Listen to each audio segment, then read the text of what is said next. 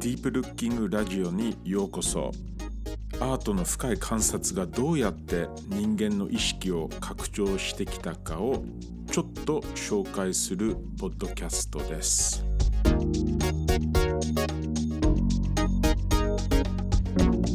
ディープルッキング想像力をよみがえらせる深い観察のガイド著者のロジャー・マクドナルドです。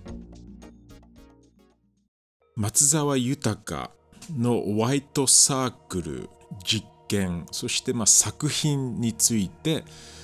考えていきたいですね。まあ、松沢豊については本当にもうシリーズで録音しても足りないぐらいなんですが今日は本当にディープルッキングに関連する、えー、少しだけ、えー、お話をしたいと思うんですがやはり松沢豊のアート作業を考える上で出てくる、えー、大きな、えー、まあ、矛盾パラドックスがあると思うんですね。まあ、つまりこれはその目に見えないアート芸術を、えー、まあ、実践するということだと思いますね。まこれは決してアートの歴史の中では、え珍しいことではないですね。宗教芸術の伝統まあ抽象の伝統。例えばシュールリアリズムなどの動きも普段我々五感目で見えない世界を、えー、アートで表すということも、まあ、やろうときましやろうとしてきたと思うんですが松沢さんの実験そしてさまざまな実践はまさにこれをこう極端なとこに、えーまあ、持っていった一人のアーティストとして非常に興味深いと思いますそしてディープルッキングをする上でも非常に重要な、まあ、メソッドあるいはテクニックを、知恵としてそこにあるのではないかと私はずっと思ってるんですね。松沢さんは1922年長野県の下諏訪で生まれます。え43年、早稲田大学建築部ですね。えー、1946年に提示する卒業論文はですね、まあ、物質文明の破滅のようなテーマで、書くんですね、形がない建築についてあるいはその目に見えない建築について彼は、まあ、この時期から関心興味があるんですね。まあ、東京近郊でアーティスト村、えー、を作りたい、まあ、という気持ちもあったそうでこの時代からもうさらに、えー、中心東京にえー、いながらちょっとこう距離を置くという傾向もね見れると思いますね。この時代もちろん日本特に東京は復興の時代ですよね。戦争が終わっていた。そしてこの完全破壊された大都市を、えー、実際に見た松沢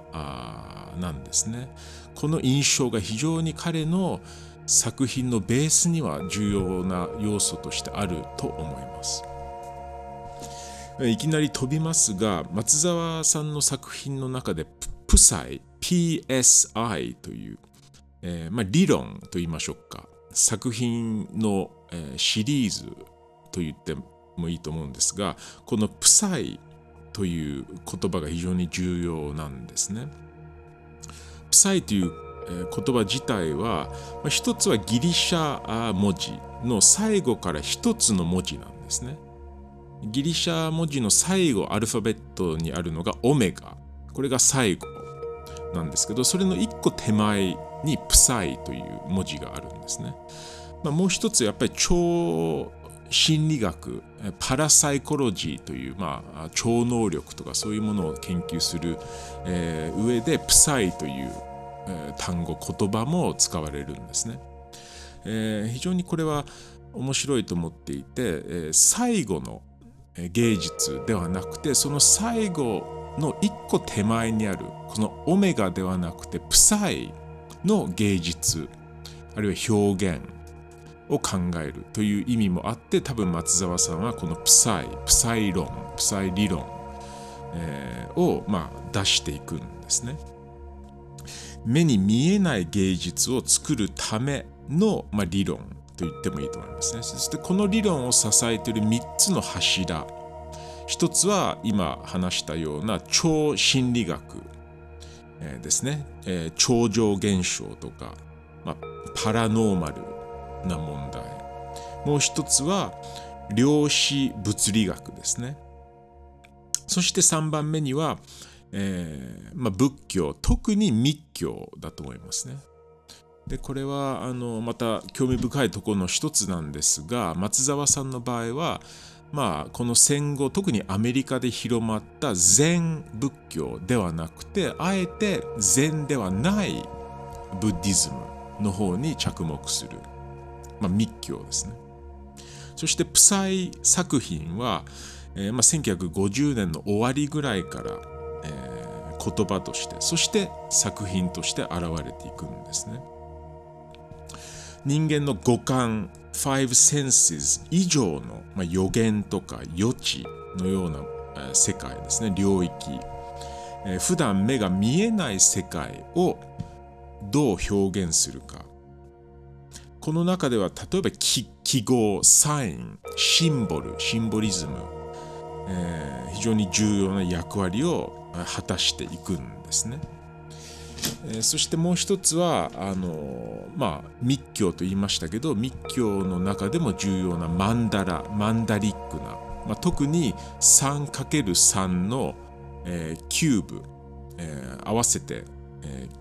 ー、9つ9の箱になりますがこの 3×3 のマンダラ、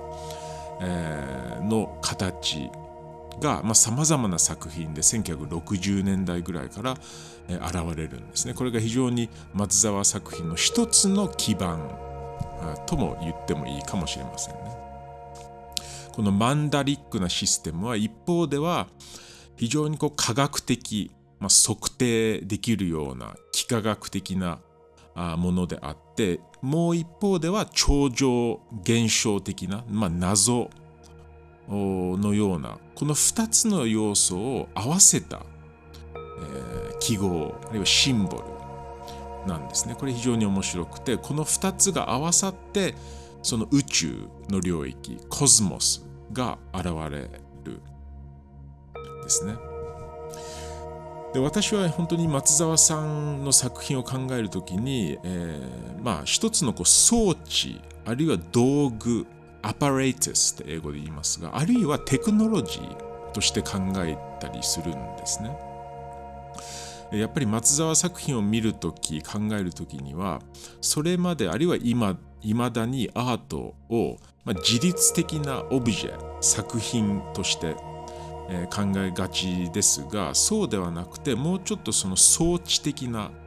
実際に有用性もあるテクノロジーの要素も強いのではないかと私はすごくこう感じるんですね。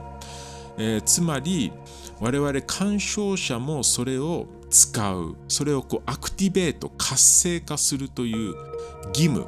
があるのではないかと思いますね。これは作家も当然やってたことだと思いますし、えー、まあ、私は松沢さんは我々鑑賞者にもそれをこうどうぞ使ってください促してる、えー、と、まあ、私は思ったりするんですね。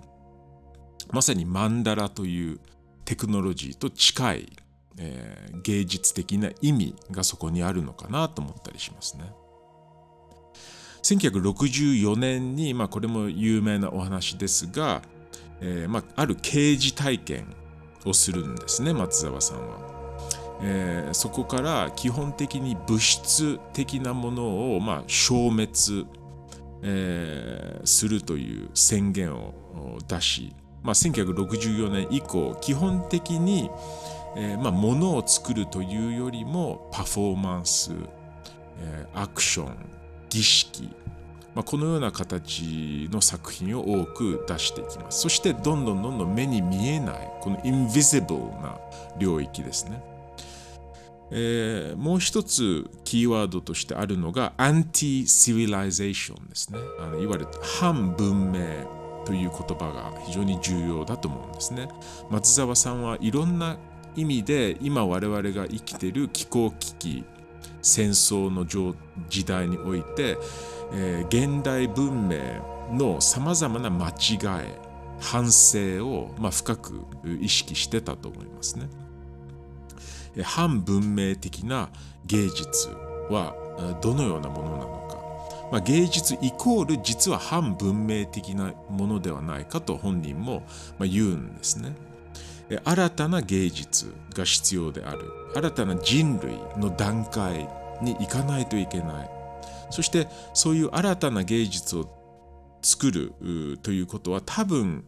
えー、理解されるのが非常にその難しい困難であるっていうねことまでも、まあ、書いたりしてるんですね。まあ、ちなみに当時の60年代から70年代日本あるいは世界での、まあ、現代アートの一つの主流には非常に物質物性を大事にする傾向も見られると思うので例えば日本では具体美術物派、えー、こういう傾向とちょっとこう対照的なとこにいるのが松沢豊とそのまあいわゆるコンセプチュアル概念芸術の作家たちですね。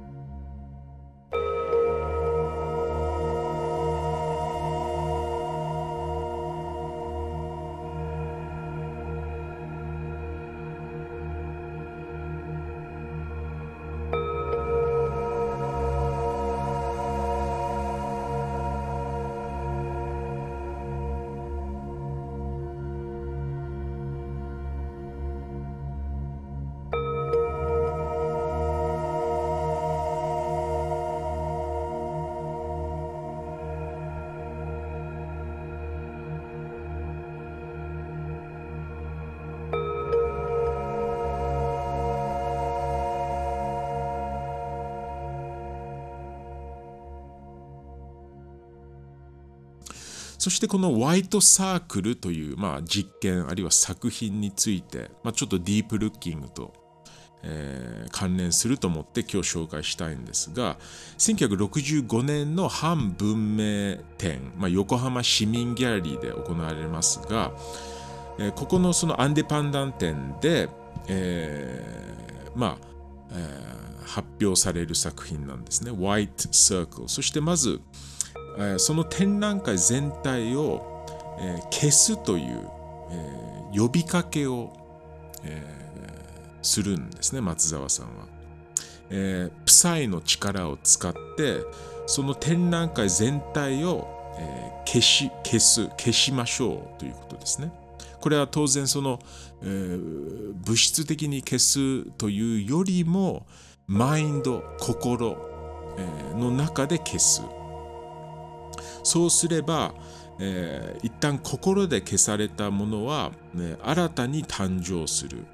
新たな形で、えー、反文明点というのが、まあ、見えてくるのではないかっていう、まあ、非常にその密教的なある意味ではその難しい、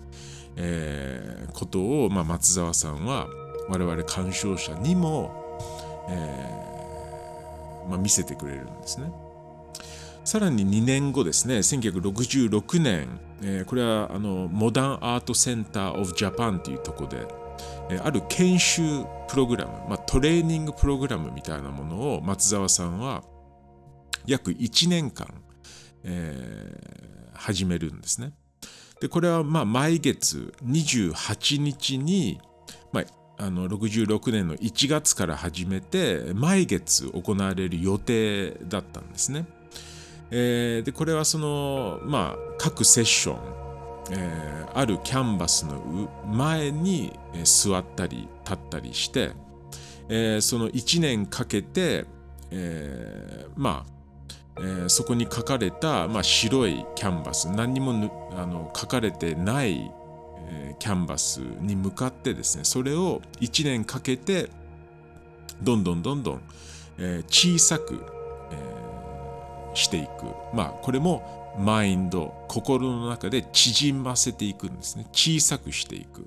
最終的には徐々にゼロに向かっていってそして12月1年経った段階でその前にある物質を消す完全に目に見えないものにするという試みだったんですね。えーまあ、残念ながら3セッションと言いますと3月が終わった段階で、まあ、解散になっちゃうんですね。この研修プログラムトレーニング。まあやっぱりこう高度すぎたと言いましょうか、えー、しかしまああのその後のさまざまな展覧会とかではこれに似たような、えー、まあ行為は行われていくんですね。非常にこれは多分裏には高度な英語では visualization 瞑想ですね。 visualization の瞑想テクニック。これはまあヨガの中にも、えー、あると思いますし、例えばチベットの、えー、バジラ Vajrayana あ仏教の中にも非常に重要な瞑想要素として、この何かをこうビジュアライズする、えー、心、マインドの中で非常にこう複雑な形とか風景とか何かをビジュアライズするという、まあ、テクニックですね。でもちろんその密教との関係も重要なんですね。あの松沢さんは多分その真言宗日本においての密教の一つの真言宗の、まあ、月輪観瞑想、えー、これはその、えー、満月を表す白い円丸を、まあ、掛け軸にあるものを、えー、眺めながらえー、やっぱり visualization 瞑想をするんですね。そしてその、えー、円をですね、拡大したり、減少したり、その心の中で大きくしたり、小さくしたりする、まあ、瞑想法があるんですが、まあ、こういう真言宗、特に真言宗との関係も松沢さんは、えー、あったんですね。このホワイトサークルはですねやはり60年代中、えー、実際に白い紙の円としても、えーまあ、ポストカードとして毎月、えー、あらゆる人たちに送られていってたあるいは物質がないものとして、えー、まあテレパシーのようなパラサイコロジカルなメソッドで送られていたそうなんですね。でこういうのはもちろん美術史的に見ますと、えーまあ、自己表現の、まあ、一種のこう挑戦、まあ、批判と言ってもいいと思いますね。オリジナリティの、えー、批判、挑戦。やっぱり物を作るというそのアートのやってきた非常にこう、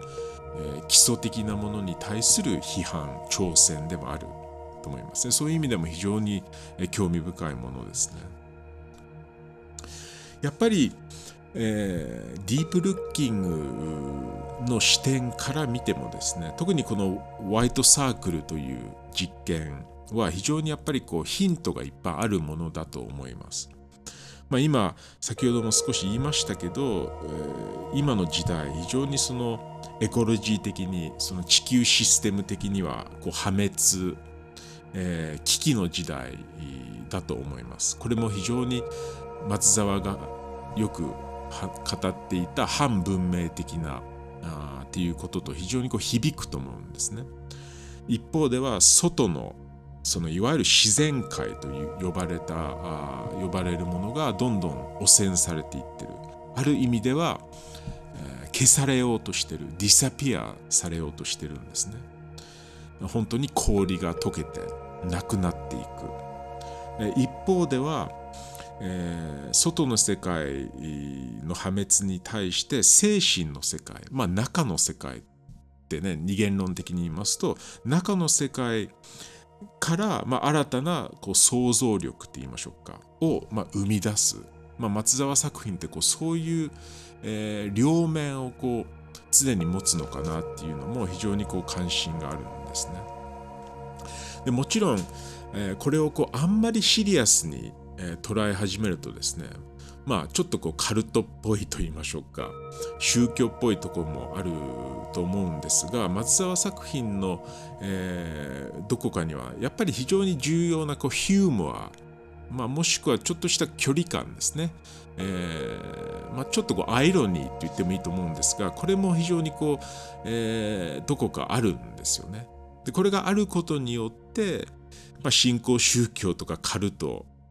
ぽさからまあ距離を置ける区別できるというね非常にそこも芸術の領域にあるという、まあ、保証のようなこう、えー、役割も果たしているこのヒューモアこの,、まあ、あのアイロニーがあるのかなと思ったりもしますね。まあ、あのこの時代はですねまさに日本も世界でも学生運動労働者運動も大きく起きてる時代ですよね。まあ、こういう政治的な領域と一旦非常にこう離れたものとしても、えー、ホワイトサークル実験とかこの活動ってこう思われがちなんですがやはりどこか緩い関わりは常にあったそしてあると思いますね。えー、人間の五感以上の、まあ、領域、えー、論理ロジカル論理理性えー、以上の領域の可能性を、まあ、探る重要な、まあ、実験でもあると思うんですね。やっぱりこの時代、まあ、例えばフランスではドゥルーズグアターリーのような理論家たちはまさに人間中心主義とか、えー、理性のこう限界であったりとかあるいはその非常にその規律の中でジェンダーであったりさまざ、まなこう考えがこう、えー、置かれてるっていうものをもっとこう、えー、開いていく、えー、開かれていくっていうね、え、ことについて言及されてると思うので松沢さんのこう実践作品もある意味では人間のこう理性人間の心の、え、スペクトラムに非常にこう開かれていって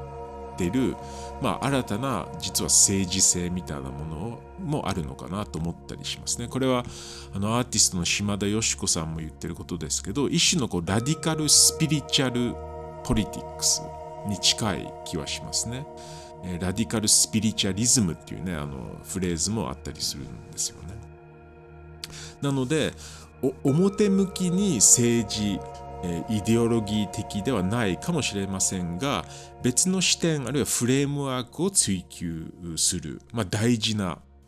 あもう一つのこう政治性を表しているのかなと思ったりしますね。そしてそれは非常にbody 身体そしてその direct experience 実践体験にルーツを置いている。これ非常に重要ですよね。これはまさにディープルッキングでやろうとしていることと非常に近いと思うんですね。ある意味では、えー、ディープルッキングも、まあ、実際に作品を通して身体性を取り戻すそのダイレクトな実践体験そこから新たな知恵新たな社会における、えー、例えば政治スピリチュアリズムの可能性を探る、まあ、こういう一つのこうテクニックとも思ってるので、えー、松沢作品も先ほどから言ってるように道具性そのまあテクノロジーとして考える、まあ、この時代ホールアースカタログっていうねその西海岸アメリカの、まあ、一種のこうヒッピーのバイブルとも呼ばれるホールアースカタログ、えー、もあってえー、そのサブタイトルは Access to Tools なんですね。その DIY カルチャーを大事な要素としてしていて、まあ、オープンソースのトゥールキット、まあ、未だな言葉で言いますと、開かれている道具箱ですね。えー、 tools、tool、道具にアクセスすることによって、自分たち、あるいは小さなコミュニティ単位で、えー、自分たちの生き方、政治のあり方、民主主義の在り方を探るっていうことができる。えー、まあ、ディープルッキングにとっても松澤さんのホワイトサークル実験作品、まあ、大事な知恵でもありまあ、道具箱にやっぱり入れときたい、えー、大事な先輩だと思います。